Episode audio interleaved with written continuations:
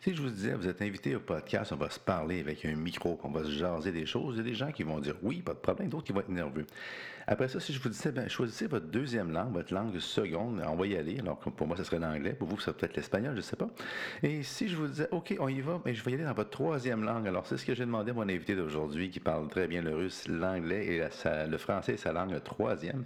Mais je savais que vous parlez, que vous, vous écoutez mon podcast en français. Donc, on a fait tout ça en français, imaginez-vous donc, à Montréal. Bien évidemment, c'est un gestionnaire en émergence, une action de style valeur. Je vous le présente bientôt.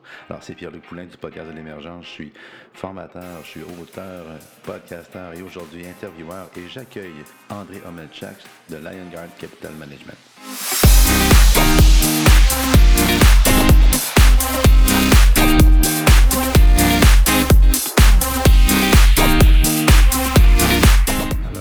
L'aise de faire ça, c'est juste la langue, c'est la seule chose. C'est juste la langue, mais est-ce que vous avez déjà fait une entrevue en français? Oui.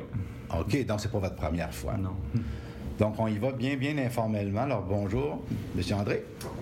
Bonjour, c'est un plaisir de vous rencontrer ça en fait, personne. Ben, ça fait, moi, c'est moi qui est très, très euh, enchanté.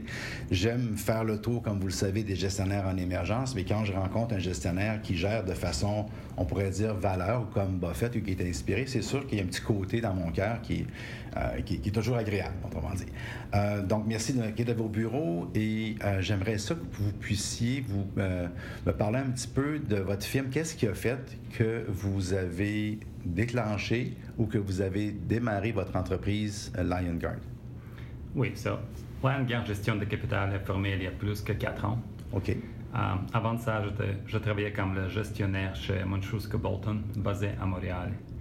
Ma expertise est de faire l'analyse fondamentale sur les sociétés, euh, sur le marché euh, et plutôt sur le côté des petites et moyennes capitalisations. Je pense qu'il y a beaucoup d'intéressantes intéressant compagnies là-dedans. On peut faire vraiment beaucoup d'argent si on fait propre analyse.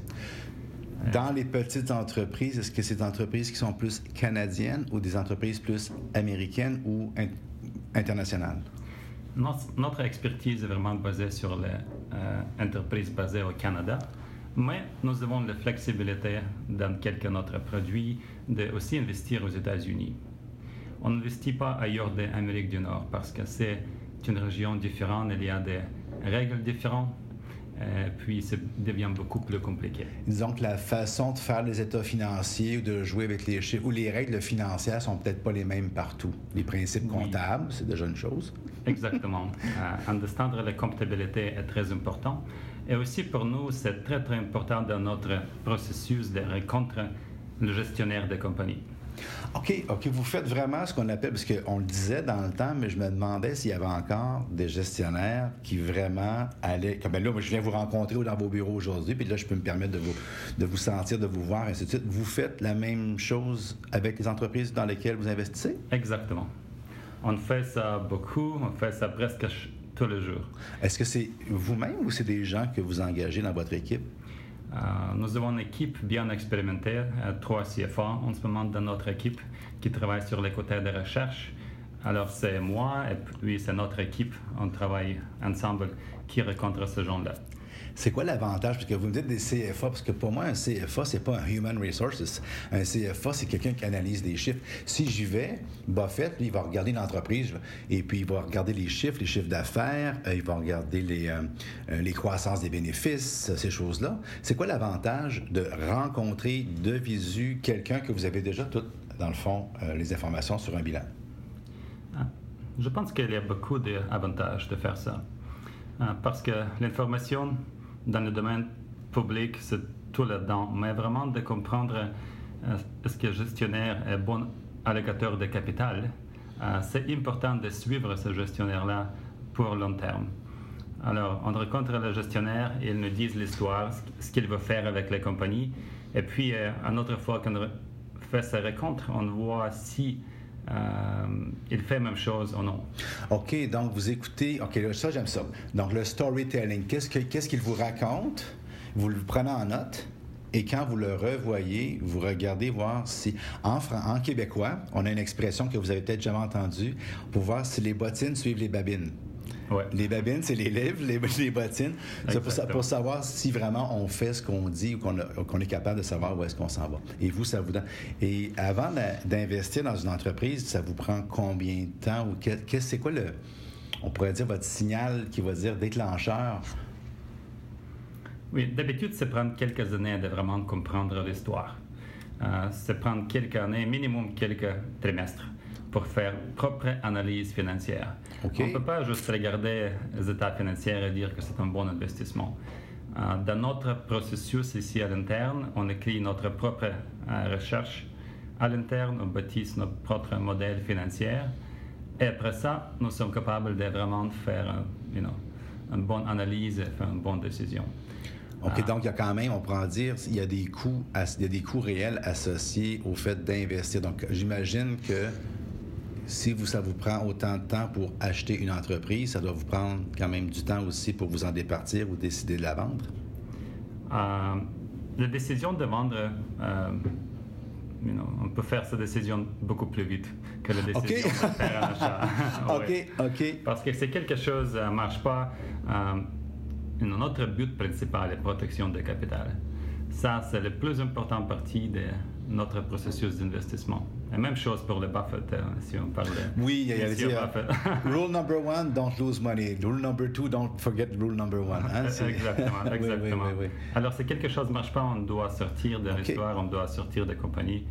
Euh, et puis, euh, on va vraiment faire ça le plus vite possible si ça marche. Couper, les, couper les pertes. Exactement. Comme Buffett disait, when, when you are in a hole, stop, the first thing to do is stop digging. c'est ça, oui. sur, les côtés, sur notre côté, si quelque chose marche bien, on veut vraiment euh, garder cette histoire et continuer à investir dans cette compagnie pour très longtemps. OK. Ouais. Le fait que vous ayez un fonds qui est quand même plus petit comme Buffett présentement, même s'il voulait aller dans des plus petites entreprises, il est limité parce qu'il n'y a pas d'impact, parce qu'il gère, ils sont, juste son portefeuille boursier est à 170 milliards, fait qu'il ne peut pas aller dans les petites entreprises, tandis que vous, vous, êtes dans les gestionnaires émergents, donc techniquement, vous êtes supposé être en bas d'un milliard, donc ça vous donne une capacité de pouvoir entrer dans le capital d'une entreprise puis d'avoir des rendements substantiels. Est-ce que vous avez des minimums, autrement dit, de, chiffre d'affaires ou des minimums de... Est-ce qu'elles doivent être cotées à la bourse absolument, les entreprises que vous achetez? Oui, 100% OK. Euh, toutes les entreprises dans lesquelles on investit sont euh, déjà cotées à la bourse. Euh, ça nous donne les capacités de vraiment faire analyse qui est mieux que sur les compagnies qui sont privées. Oui, oui, oui. Puis vous avez une certaine liquidité aussi. Oui, exactement. Comme je, je vous avais dit, la protection de capital, on peut sortir de l'histoire si quelque chose ne marche pas. Absolument. Euh, Monsieur Buffett, euh, il dit toujours qu'il y a plein d'opportunités dans les petites capitalisations, mais euh, il gère tellement d'argent que ça ne fait pas la différence dans les portefeuilles en ce moment. Exactement, il peut nous, pas. Nous sommes tellement chanceux de avoir cette euh, opportunité de toujours investir en ce moment dans cette petite euh, capitalisation des compagnies qui grandit, euh, qui plein d'opportunités de devenir la plus grande entreprise. Une question que comment ça se fait que vous êtes rendu à Montréal? Parce que parce que juste pour nos auditeurs le français, vous m'avez dit, c'était votre troisième langue. Vous parlez le, russe couramment, bien évidemment. L'anglais, c'est votre langue de travail. Là, présentement, je vous stretch un petit peu en faisant une entrevue en français. Mais qu'est-ce qui fait que vous êtes venu vous établir à Montréal et non pas Toronto, New York ou peu importe où en Amérique du Nord, dans le fond? Qu'est-ce qui vous a attaché de Montréal? Oui, j'aime beaucoup Montréal parce que euh, j'ai grandi en Russie. J'ai quitté Russie quand j'étais 15 ans. Euh, j'ai vécu pendant un an en France, c'est là où j'ai appris français, mais je ne pratiquais pas depuis euh, beaucoup. Euh, après ça, j'habitais un petit peu aux États-Unis, et puis j'ai venu à, Montréal pour faire mes études à l'Université Concordia. OK. Et puis j'ai décidé de rester ici. J'avais toujours une passion pour le domaine des finances et plutôt pour la gestion d'actifs. passion depuis 17 ans. et puis j'ai voulu rester à Montréal parce que j'aime beaucoup la culture européenne. Euh, j'ai voulu de garder quelques Français. j'ai apprécié beaucoup votre audience pour. Euh, il va falloir que je vous fasse pratiquer. Donc, ce que vous me dites, dans le fond, ce que je comprends, c'est qu'à tous les mois, il faudrait que je revienne pour vous faire pratiquer votre français. S'il vous plaît, oui. C'est mon plaisir. Ah, c'est bon, c'est bon. Euh, puis on va, le, on va le faire en anglais aussi. Pour moi, c'est drôle parce que moi, je vais me pratiquer mon anglais, puis je vais faire à un moment donné, dans un deuxième temps, la deuxième phase des podcasts en anglais, mais ça, c'est une autre histoire. Donc, euh, des petites entreprises, 17 ans, vous avez travaillé pour des grandes firmes auparavant. Si je vous pose des questions, présentement, on est en juillet 2018, à l'été, euh, il y a, y a un, dicton qui dit Sell in May, go away, and then come back. In, je pense qu'il dit Sell in May, that On vend en mai, puis on revient juste au mois de novembre habituellement. Oui. Euh, mais présentement, durant c'est l'été, Trump fait des folies, une sorte de choses. Comment vous trouvez les marchés? Comment vous trouvez l'évaluation des différentes compagnies que vous, que vous envisagez actuellement? Est-ce que vous trouvez que c'est un, bon temps, sans nommer de compagnie, là, mais est-ce que vous trouvez que c'est un bon temps pour investir? Ah, c'est une très bonne question. Euh, nous, dans notre compagnie, on essaie de faire choses très différemment des autres. Euh, notre façon de penser, c'est qu'on n'investit pas dans les marchés. On investit dans les compagnies spécifiques euh, qui, qui trade sur le marché. Le marché devient votre quelque chose dans lequel vous n'avez pas le choix d'aller, mais vous ne regardez pas, autrement dit, le Dow Jones, le S&P 500 ou les indicateurs. C'est ça. On ne regarde pas ça vraiment euh, jour à jour. On veut juste euh, être sûr que les compagnies spécifiques dans lesquelles on investit font de bons rendements. Elles gèrent bien euh, les valeurs de cette compagnie pas très hautes. C'est ça qu'on veut être sûr, et puis c'est ça qui est plus important. Bien sûr, nous avons une opinion sur le marché en total et tout ça. Puis. Et c'est quoi votre opinion? Est-ce que c'est bah, indiscret de vous le demander? on écrit dans notre rapport de recherche qui est sur notre site Internet euh, aussi, tout le monde peut lire. Euh, je pense que c'est un bon temps de faire attention un peu parce que euh, les valeurs de marché sont plus haut que d'habitude. Et puis, on avait un bon, de bon développement économique il y a beaucoup d'années beaucoup aux États-Unis. Je pense qu'il faut faire un, un peu d'attention. La prudence est de mise. La prudence, oui. J'ai vu en faisant le tour de vos bureaux que vous aviez un trader on the block. Vous avez ici votre propre euh, quelqu'un qui a beaucoup d'expérience. J'ai beaucoup aimé jaser avec lui. Euh, il y a énormément d'expertise. Et ce que j'ai pu comprendre, dites-moi si euh, je le couperai au montage, si c'est indiscret. C'est une des premières fois que je vois quelqu'un autant dédié de, sauver des sous au niveau du trading. Pas de sauver des sous, mais être capable d'acheter au meilleur prix, de vendre au meilleur prix et de faire en sorte que les transactions soient les plus autrement dit, ce ne soit pas connu trop rapidement le fait que vous transigez. Est-ce que je me trompe? Non, c'est. Vous ne trompez pas du tout. c'est très important d'acheter les actions. Et puis, euh, il y a beaucoup de monde qui suit ce qu'on fait ici à l'interne. Alors, il faut vraiment euh, développer, de bâtir notre position dans la compagnie avant que les autres savent qu'on achète. C'est très important. Est-ce que si vous me permettez de mettre ça en ordre, parce que j'ai trouvé ça génial, c'est tout de suite la réaction. J'ai eu la même, même réaction. J'ai fait Oh, wow, vous êtes tellement. Euh, dit, il y a des gens qui suivent où est-ce que vos yeux vont, ou qui suivent où est-ce que vos capitaux vont. Et si la nouvelle se répand trop vite dans le marché, ils savent que vous avez un bon pif, une bonne analyse. Et il va y avoir des, des requins, on va dire le vrai mot, des requins, qui vont mm-hmm. essayer de pas faire l'analyse, mais ils disent si M. Omelchak achète, ça veut dire que c'est bon et on va l'acheter. Et en faisant ça, they will run away the price and vous allez avoir à, payer plus cher et vous allez avoir donné, dans le fond, votre expertise aux autres gratuitement. Et c'est pas agréable. Vous avez raison. On fait. Semblait aussi. on fait tellement de travail à l'interne qu'on n'achète pas la compagnie avant qu'on finisse notre travail. Et puis, c'est important de protéger ce travail, de vraiment faire la différence pour notre client. Est-ce que vous publiez, est-ce que vous publiez dans vos rapports, j'ai vu qu'il y avait des rapports, tout ça, mais j'ai pas pas eu accès, je pense à tout. Est-ce que vous publiez votre portfolio? Je ne l'ai pas vu. Est-ce que vous publiez le portfolio officiel de toutes les compagnies dans lesquelles vous êtes investi, ou simplement les rendements? Les rendements sont là, mais le portfolio en détail, est-ce qu'il est obligatoirement euh, publié, public, ou s'il est plutôt du domaine du privé? Nous croyons que la transparence de notre industrie est très, très importante. Il faut vraiment communiquer à investisseurs euh, courants de prospective comment est-ce qu'on fait notre rendement. Nous avons, comme vous savez, très bon rendement depuis la création de compagnie. Euh, dans notre portefeuille des petites capitalisations canadiennes, c'est sur notre site internet, notre top 10 positions. ils sont là-dedans. Alors, vous pouvez voir dans les, quelles compagnies on investit. Dans notre portefeuille de hedge funds, on a mis quelques positions aussi dans notre rapport trimestriel et on discute ce qui a marché et ce qui n'a pas marché. Alors, transparence, c'est qui, qui dans tout ce qu'on fait. Très, très important. Excellent. Une question que j'aime toujours poser, qui est à deux volets. Euh, la transaction qui a fait que vous avez comme perdu de l'argent ou vous êtes mordu les doigts, pour on va finir par une transaction, vous avez fait un coup de circuit. Oui, c'est fait partie des investissements d'avoir quelques erreurs. C'est très normal.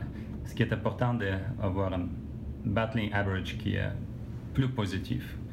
Euh, au début de 2018, on avait une position qui ne marchait pas du tout, et puis on décidait de sortir de cette position. La compagnie s'appelle Element Financial. Euh, beaucoup de développements qui étaient positifs pour la compagnie. Il avait beaucoup de discussions que la compagnie peut être vendue euh, sur un prix qui est beaucoup plus haut. Mais ce n'est pas marché. Après ça, la compagnie est vraiment descendue. Euh, notre analyse au début, je pense, était très bon, euh, mais on était quand même euh, très surprise de ce qui s'est passé. Et puis après ça, on a perdu notre confiance dans les gestionnaires de cette compagnie et décidé de sortir de la position. Et est-ce que la compagnie a rebondi depuis ce temps-là ou elle a continué d'aller moins bien? Elle a rebondi juste. Mais elle a continué. Autrement dit, il est arrivé vous avez fait votre analyse, mais ça n'a pas donné ce que vous aimeriez, donc vous avez pris vos pertes, comme vous dites. Oui. Euh, ce qui est très important d'avoir un propre euh, pourcentage de portefeuille en total investi dans les compagnies. Dans ce cas-là, on avait un pourcentage qui était plus élevé. Ah, OK. Alors, c'est ça un autre. Mais c'est une méthode, encore une fois, c'est le focus investing. Fait que si on veut battre les marchés, faire des gros rendements, il ne faut pas avoir peur non plus de se lancer pour le coup de circuit. Autrement, on devient trop indiciel. Oui, c'est vraiment fait partie de notre travail. Euh, d'avoir une confiance. Dans ce cas-là, on n'a pas fait un bon travail. Mais ce qui est important, comme je vous avais dit, euh, c'est le battling average. C'est absolument avoir un autre qui va marcher très bien. Exactement, absolument. D'avoir une bonne moyenne au bâton, si on a une moyenne de plus que 50% et même, même à ça, on n'est même pas obligé d'avoir une moyenne de 50% parce que si on a un coup de circuit, ou est-ce qu'on a vraiment, vraiment un très, très bon rendement, ça, fait, ça va tirer tout le portefeuille vers le haut s'il y a suffisamment de position dans le portefeuille pour tirer vers le haut. Quels sont les, livres ou, les, ressources ou les éléments? Vous avez étudié à Concordia, vous avez travaillé dans l'analyse. Euh, est-ce que vous lisez encore régulièrement des, livres de finances? Est-ce que vous êtes abonné à des lettres financières, des sites? C'est quoi, autrement dit, qui continue de vous former dans les 10 ou 15 dernières années, les éléments que vous avez soit lus, appris ou des ressources que vous avez accès qui pourraient peut-être être bénéfiques pour les gens qui nous écoutent? Ah, c'est très important de continuer l'éducation. Euh, c'est fini jamais. Euh, moi, je lisais tous les livres que je pouvais depuis euh, l'université. Tout ce que je pouvais, je lisais. Après ça, j'ai commencé à comprendre que la façon de gérer l'argent, la meilleure façon est vraiment de faire les analyses fondamentales. Alors, j'ai aussi lu les livres sur les technical analysis, sur les macro, etc. Mais j'ai décidé de vraiment me focuser sur les analyses fondamentales bottom-up. Euh, bien sûr, Warren Buffett est le meilleur dans ce domaine-là. Mais dans quel, lequel des livres, parce qu'il y en a peut-être 60 livres décrits, dans les top 3 livres que, que, vous avez lus, pas juste sur Buffett, mais dans les top 3, mm ce serait lesquels que vous diriez, mettons les... Ah, Peter Lynch, Beating the Street, est vraiment excellent. Alors, quelqu'un qui va comprendre comment de faire analyse fondamentale doit vraiment lire ce livre. Euh, il y a beaucoup d'autres sur le Buffett, mais je lisais Intelligent Investor, bien sûr. Ça, c'est très, très important. C'est un classique, hein? Euh, un, classique, un vrai classique euh, continue de... Surtout la, dernière version avec les notes de Jason Zweig. Oui, c'est ça. Les, add-ons, je trouve qu'il est, mais il est meilleur et tout les plus savoureux parce qu'il revisite la version, mais avec les nouvelles, les nouvelles compagnies, c'est plus à date un petit peu. Oui. Euh, alors, il y a plein de livres dans ce domaine-là, mais ce que je suggère, c'est vraiment livres rapport annuel des compagnies qui Ah. est sur le marché. Oui. C'est oui. ça le secret. Oui, hein? Euh, alors, ce que je faisais, je lisais, je sais pas, quelques mille de ces rapports-là euh, dans ma carrière. Euh, Excuse, euh, juste pour être sûr, qu'on j'ai- j'ai- je pense que juste quelques milliers, oui, c'est ça, oui. a couple of thou- thousands, Thousands, c'est ça, oui. ah, ah, des, des rapports annuels. C'est ça. C'est pas tout le monde, c'est c'est pas tout le monde qui fait ça, là. Non, ben, c'est ça. C'est ça ce qui apprend de vraiment comprendre comment les compagnies euh, marchent, comment les compétitions marchent. Quand vous lisez un rapport annuel, qu'est-ce qu'est-ce que vous cherchez? Est-ce que c'est pas les états financiers? Est-ce que les états financiers, on peut les trouver sur Bloomberg, sur Morningstar, dans différents sujets? Donc, c'est pas les états financiers. Est-ce que les chiffres sont facilement accessibles ailleurs? Donc, quand vous lisez, qu'est-ce vous regardez pas les images? Il y en a qui font des belles images, des beaux graphiques. Qu'est-ce que vous regardez dans un rapport annuel? Qu'est-ce que vous allez chercher? Nous cherchons bonne allocation de capital. C'est ça qui est plus important. En gestion, des compagnies qui savent comment faire allocation de capital avec les intérêts des euh, minority shareholders. Qu'est-ce que vous pensez des, euh, des, des share buyback, des, des, des rachats d'actions? C'est très, très. euh, it's big now, tu sais, les, les Oui, rachats. d'actions, est- Qu'est-ce que vous pensez de ça? ça peut être positif, ça peut être très négatif.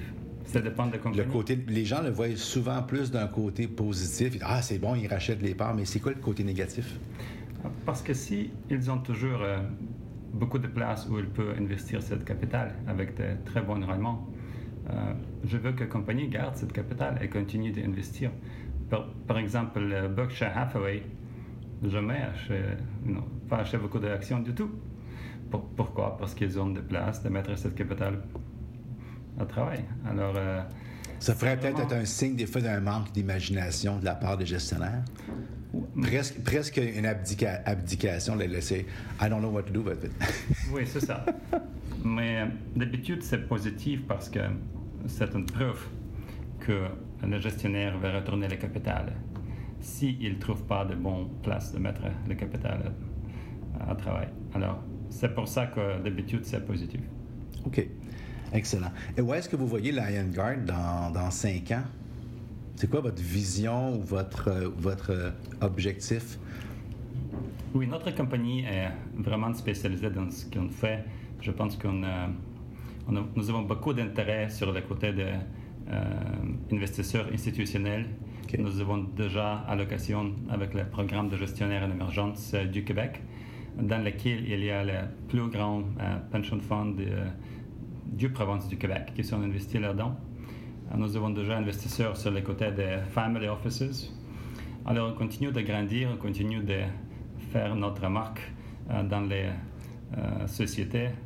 Et puis, euh, je pense qu'on va devenir une compagnie qui est plus grande euh, dans le futur, peut-être avoir quelques d'autres produits bien spécialisés, mais toujours dans notre expertise dans le domaine des petites et moyennes capitalisations. Donc, est-ce que vous êtes ouvert aux investisseurs privés également? Est-ce que, parce que là, présentement, vous êtes euh, programme de gestion, le programme des gestionnaires en émergence.